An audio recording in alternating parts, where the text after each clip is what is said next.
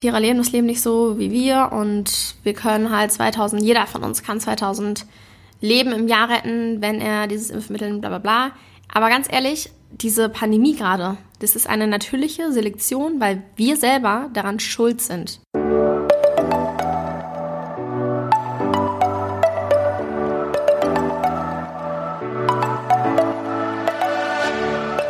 Moin und herzlich willkommen zu einer neuen Folge des Eat Pussy Not Animals Podcast, der Podcast, der dir den Einstieg in die vegane Ernährung erleichtern soll. Moin, Freunde, und herzlich willkommen zu einer neuen Podcast-Folge von mir. Okay, eigentlich wollte ich heute über ein ganz, ganz anderes Thema sprechen. Ich hatte sogar schon alles vorbereitet und gescriptet gestern, war richtig ready dafür und wollte da voll was raushauen.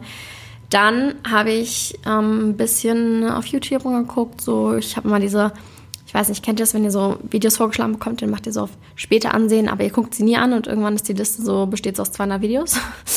Das ähm, ja, ist bei mir manchmal der Fall. Auf jeden Fall bin ich diese Liste durchgegangen und habe da ein Video wiederentdeckt. Und zwar, ob der Corona-Impfstoff vegan ist. Ein Video von Plant-Based News. Und dann ist mir wieder aufgefallen, Das hatte ich eigentlich mal gespeichert, weil ich ja darüber die Podcast-Folge machen wollte, was ich auch letzte Woche getan habe. Witzigerweise habe ich das Video letzte Woche nicht wiedergefunden. Ich hatte die ganze Zeit danach geguckt, weil ich mir gemerkt hatte, dass es ein Instagram-Beitrag war, den ich gespeichert hatte und habe den halt nicht wiedergefunden, logischerweise, weil war ja ein Video. Aber ich habe irgendwie gar nicht dran gedacht, dass ich das vielleicht auf YouTube gespeichert haben könnte. Deswegen sind die Informationen aus diesem Video nicht in die letzte Podcast-Folge eingeflossen. Da ich das jetzt aber wiederentdeckt hatte und mir dann gestern angeguckt habe, war ich so, oh, oh, oh, oh, oh, ich muss, glaube ich, nochmal eine Folge machen und da ein bisschen was ergänzen, weil da sind auch ganz coole Sachen drin in diesem Video. Ich werde es in den äh, Show Notes verlinken, könnte ich gerne auch anschauen danach. Und ja, ich möchte äh, ja jetzt nochmal drauf eingehen, weil das meine Sichtweise ein bisschen teilweise verändert hat. Ich weiß nicht, ob es mein Resümee verändert, aber ich möchte euch das nicht vorenthalten und wollte deswegen einfach nochmal einen zweiten Teil zu dem Thema machen. Ja, deshalb let's go. Also folgendes, er spricht in dem Video, es ist ein, ein Dude, der da so ein, ich glaube, ein Online-Call macht er, was er aufgezeichnet hat. Ich weiß nicht, kennt ihr Plant-Based News? Das ist eine ganz geile Seite, die posten immer richtig coole Plant-Based News. wow. Nee, also die posten Neuigkeiten rund ums Thema Veganismus, pflanzliche Ernährung und so weiter. Sorry. Nehmt da ganz oft Informationen her, weil ich das immer richtig cool finde, was die da so für ja, News halt haben. Und genau, er spricht auf jeden Fall so ein paar Punkte an. Drei genau genommen. Und da möchte ich jetzt einmal drauf eingehen. Erstmal, was ich ganz spannend finde, erklärt er, wie viele Tiere tatsächlich für diesen Impfstoff getestet wurden. Nee, ganz am Anfang geht er erstmal darauf ein, ob ähm, nicht vegane Inhaltsstoffe vorhanden sind. Das sind sie nicht. Also von den Inhaltsstoffen her ist der Impfstoff vegan. Und dann geht er auch aufs Animal Testing ein, wo ich halt auch letzte Woche drüber gesprochen habe. Er dröselt halt auf, wie viele Tiere wie dafür getestet wurden und kommt dann auf insgesamt 106. Also wir haben schon mal eine Zahl. Und der erste Punkt ist, dass man einen Unterschied machen muss zwischen dem Impfstoff und Kosmetik zum Beispiel, die an Tieren getestet wurde. Und da habe ich auch mit Anouk neulich noch drüber gesprochen, meine Mitbewohnerin, für diejenigen, die sie noch nicht kennen. Ähm, und sie hat sowas ähnliches gesagt oder auch eigentlich das gleiche. Auf jeden Fall muss man da einen Unterschied machen, weil beispielsweise du gehst in einen Drogeriemarkt und kaufst eine Wimperntusche von einer Marke, die an Tieren testet, dann kreierst du ja eine Nachfrage, weil du dieses Produkt kaufst und die müssen ja quasi sozusagen die Lücke wieder ersetzen und merken, hey, das kommt gut an, wir produzieren mehr davon. Beim Impfstoff ist das natürlich anders oder allgemein bei allen pharmazeutischen Produkten, weil das einmal passiert. So, es wird einmal getestet, dann wird dieser Impfstoff hergestellt für ja, so und so viele Menschen, wie sie halt impfen wollen und können.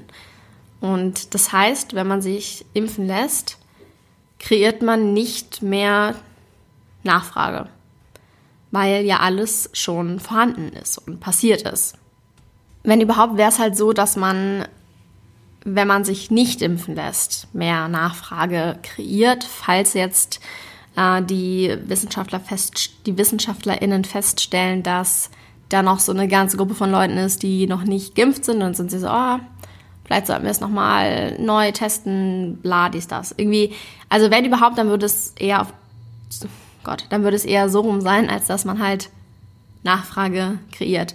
Und logisch ist mir das auch schon vorher klar gewesen, aber ich weiß nicht, wie er das nochmal verdeutlicht hat. Ja, ich kann, also den Punkt kann ich schon durchaus nachvollziehen. Und ich will ja auch nicht, dass, wenn ich mich nicht impfen lasse, dann noch mehr Tiere getestet werden. Das ist ja genau das Gegenteil von dem, was ich halt vorhabe. Aber gut, ähm, das ist schon mal ja so der erste Grund, sag ich mal, oder der erste, das erste Argument, wo ich dem Plant-Based News Dude zustimme. Punkt 2 sieht allerdings ein bisschen anders aus. Und zwar argumentiert er damit, also da kommt erstmal so eine ganz lange Chart und so eine Data-Chart und erklärt ganz, ganz viel. Fazit von dem Ganzen ist, wenn man sich impfen ließe, würde man wohl 20.000 Leben in einem Jahr retten. Das klingt sehr viel.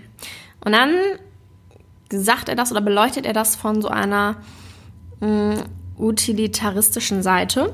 Ich musste direkt daran denken, als sie das Beispiel genannt hat, und dann hat er das später auch benamst, sozusagen, also hat es auch dieses Wort benutzt. Ich weiß nicht für diejenigen, die nicht wissen, was Utilitarismus ist. Das ist eine mh, mm, bestimmte Ethik, eine zweckorientierte Ethik, die besagt, dass eine Handlung moralisch richtig ist, wenn sie den Gesamtnutzen, also die Summe des Wohlergehens aller Betroffenen maximiert.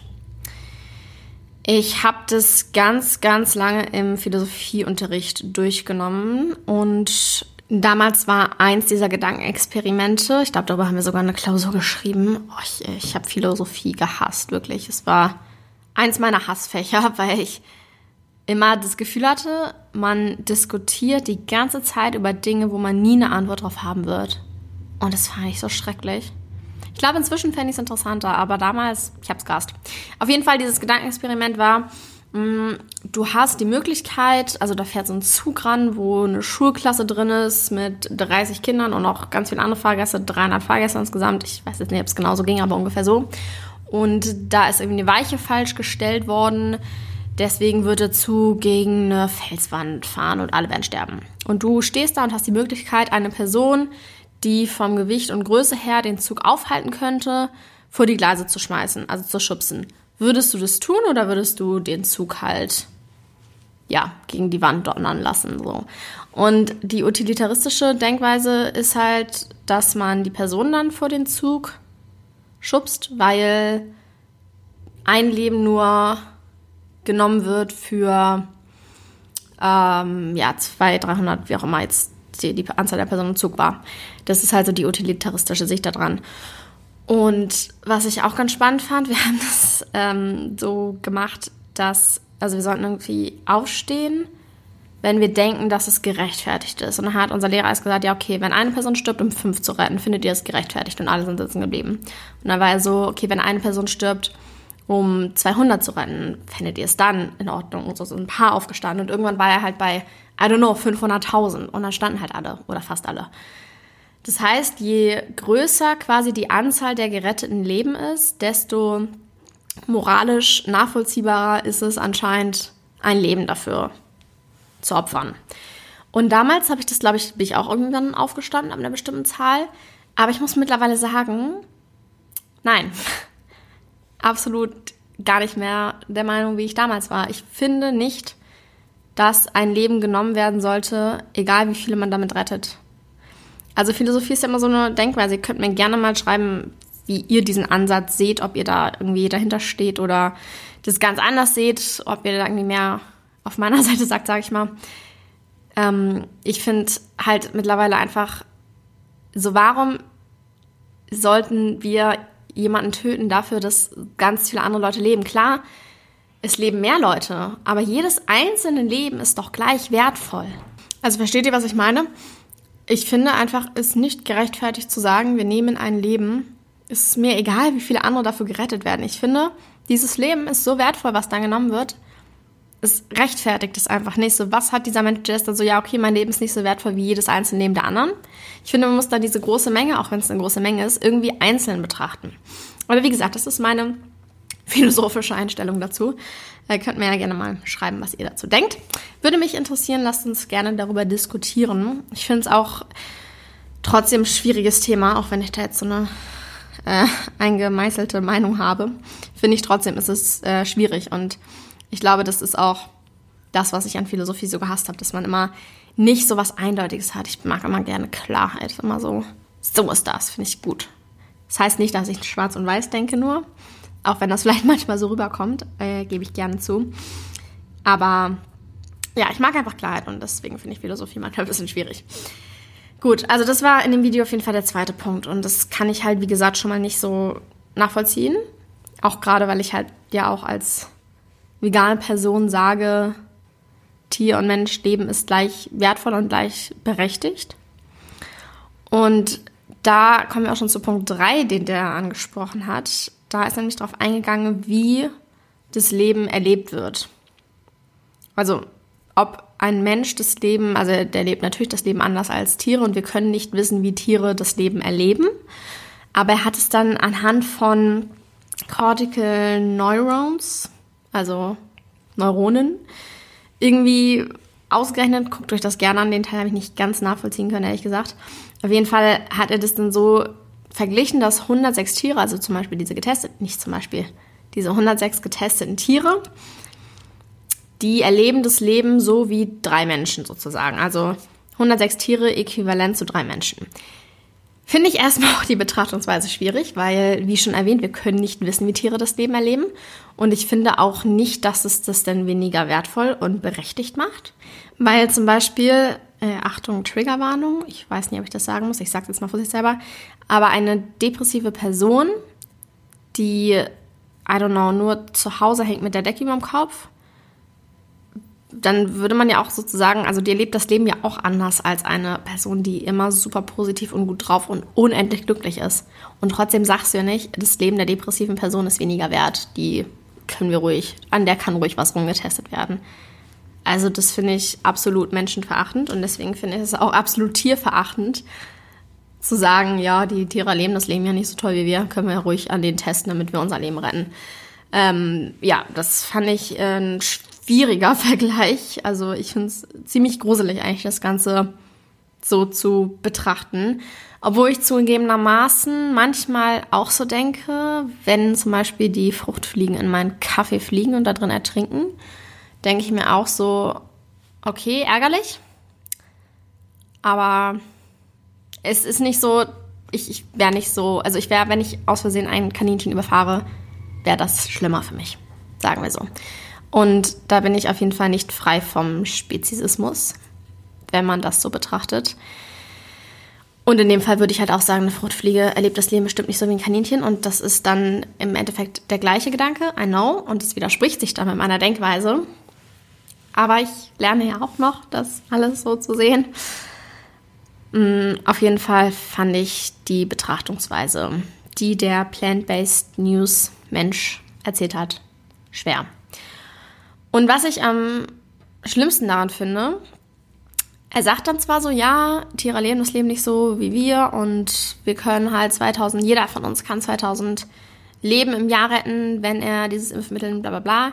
Aber ganz ehrlich, diese Pandemie gerade, das ist eine natürliche Selektion, weil wir selber daran schuld sind. Wir sind schuld daran, dass das passiert ist. Theoretisch, wenn man das mal ganz böse ausspricht, müssen wir auch einfach dafür büßen. So, ich weiß, das klingt jetzt ganz grausam und menschenverachtend wahrscheinlich, aber so ist es theoretisch von der Natur gewollt. Jetzt kann man auch wieder argumentieren, ja, Krankheiten sind auch von der Natur gewollt und wir haben Medizin entwickelt, die dagegen angeht. Ist auch so, ist auch eigentlich unnatürlich. Trotzdem ist es ja gut, dass es Medizin gibt. Aber ich finde es halt schlimm, dass Tiere dafür büßen müssen. Also ich bin an sich nicht dagegen, zu sagen, Medizin äh, ist gegen diese natürliche Selektion, ist ja auch, ja, wie gesagt, gut. Und ich habe auch überhaupt nichts dagegen, dass dieses Impfmittel da ist. Was ich halt scheiße finde, ist, dass es an Tieren getestet wurde. Und dass Tiere dafür büßen müssen, dass wir einfach Kacke sind. Das finde ich eigentlich das Schwierige daran. Wenn das ohne Tierversuch auch so kommen wäre, dann wäre die Sache ganz anders. Dann ist es trotzdem unsere Schuld und wir müssen was an der Ursache verändern und nicht an den Symptomen. Bin ich dann trotzdem noch der Meinung. Aber dass es an Tieren getestet wurde, macht das Ganze halt nur schlimmer. Und wie ich in der letzten Podcast-Folge letzte Woche gesagt habe, ist es ja auch nicht notwendig gewesen. Ja. Ich habe das gestern so ein bisschen für mich damit verglichen, wenn jetzt wir wieder bei diesen utilitaristischen Gedankenexperimenten sind. Beispielsweise müssten wir jemanden äh, töten, um ein Flugzeug zu retten, was sonst abstürzen würde. Ich weiß jetzt nicht, wie man das jetzt mit einer Person, die man tötet, retten würde. Aber mal angenommen, es ginge. Aber wenn diese Leute zum Beispiel selber daran schuld sind, dass es abstürzt, und wir dann aber eine andere Person, eine unschuldige Person töten, damit diese ganzen Menschen überleben, so sagen wir 300 Menschen im Flugzeug, die sind selber dran schuld, dass das Flugzeug abstürzt, aber wir haben jetzt eine Person und wenn wir die töten, dann können wir das, diese Menschen retten. I don't see it so. Das wäre so böse, weil die Person nichts verbrochen hat, nichts damit zu tun hat, dass diese Menschen schuld daran sind, dass deren Flugzeug abstürzt. Ich weiß nicht, ob das ein guter Vergleich ist, eine gute Metapher, keine Ahnung. Ich habe das gestern für mich ein bisschen so definiert.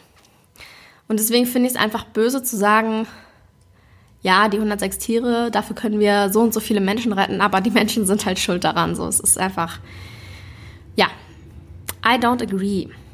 Trotzdem, um das Ganze jetzt abzuschließen, mit dem ersten Punkt, dass man halt keine neue Nachfrage kreiert, das war schon so ein Punkt, wo der mich so ein bisschen hatte, wo ich so war, ja, okay, I see. Ich habe immer noch ein blödes Gefühl, wenn ich daran denke, das zu benutzen, wo halt so viele Tiere gelitten haben und quasi auf deren Kosten Menschenleben zu retten. Ja, natürlich ist es toll, dass wir Menschenleben gerettet haben, aber im Endeffekt, ich will nicht sagen, wir haben es besser, nicht besser verdient. Das klingt halt wieder so böse, aber wir sind halt selber dran schuld und ja, irgendwie fühlt es sich dann doof an, die Tiere dafür auszubeuten. Aber Fakt ist, es ist halt alles einfach schon da und man kreiert keine neue Nachfrage, wenn man sich jetzt impfen lässt. Ich muss nach wie vor drüber nachdenken, aber das hat auf jeden Fall schon ein bisschen meine Sichtweise verändert. Ich fand es wichtig, das nochmal mit euch zu teilen. Und wie immer interessiert mich sehr eure Meinung dazu. Deswegen schreibt mir doch gerne auf Instagram at kara-drummond- und ja, lasst mir da einfach mal, lasst mich wissen, wie ihr zu dem ganzen Thema steht, ob ihr meine Gedankengänge nachvollziehen könnt oder wie eure Gedankengänge sind. Ich bedanke mich fürs Zuhören. Ist wieder relativ lang geworden. Für meine Verhältnisse. Und ja, wünsche euch noch einen schönen Tag, morgen, Mittag, Abend, Nacht, whatever. Wir hören uns in der nächsten Folge. Macht's gut, bis dahin, ciao, Kakao.